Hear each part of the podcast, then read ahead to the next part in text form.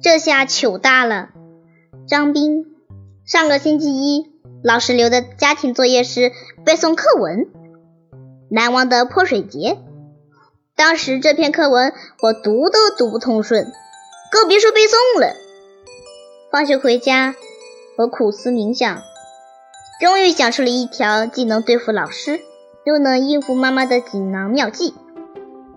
第一自然段只有几句话，我只是背诵第一自然段，然后晚上我把作业条改成背诵课文第一自然段，交给了妈妈。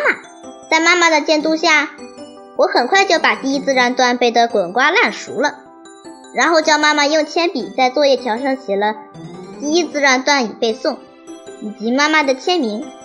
妈妈走后，我将“第一自然段”几个字用橡皮擦掉，只留下“已背诵”三个字和妈妈的签名。心想：谁说课文难背？这不是轻轻松松地就把它搞定了吗？我还为自己的杰作洋洋得意了好半天呢。第二天上课，老师问我们。课文背了吗？背了。全班数我的声音最大。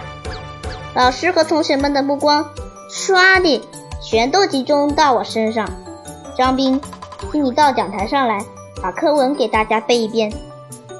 我的心一下子提到嗓子眼，硬着头皮走上讲台。一自然段背完，我的嘴巴就像贴了胶布似的，再也张不开了。我只好向老师承认，我只背了第一自然段。那你怎么说背了呢？老师的话一出口，全班同学就发出一阵哄笑。这下糗大了，我的脸唰的红了起来，连耳根都感到发烧。羞愧地说：“我以后再也不这样做了。”尽管老师没有批评我，我仍然感到很惭愧。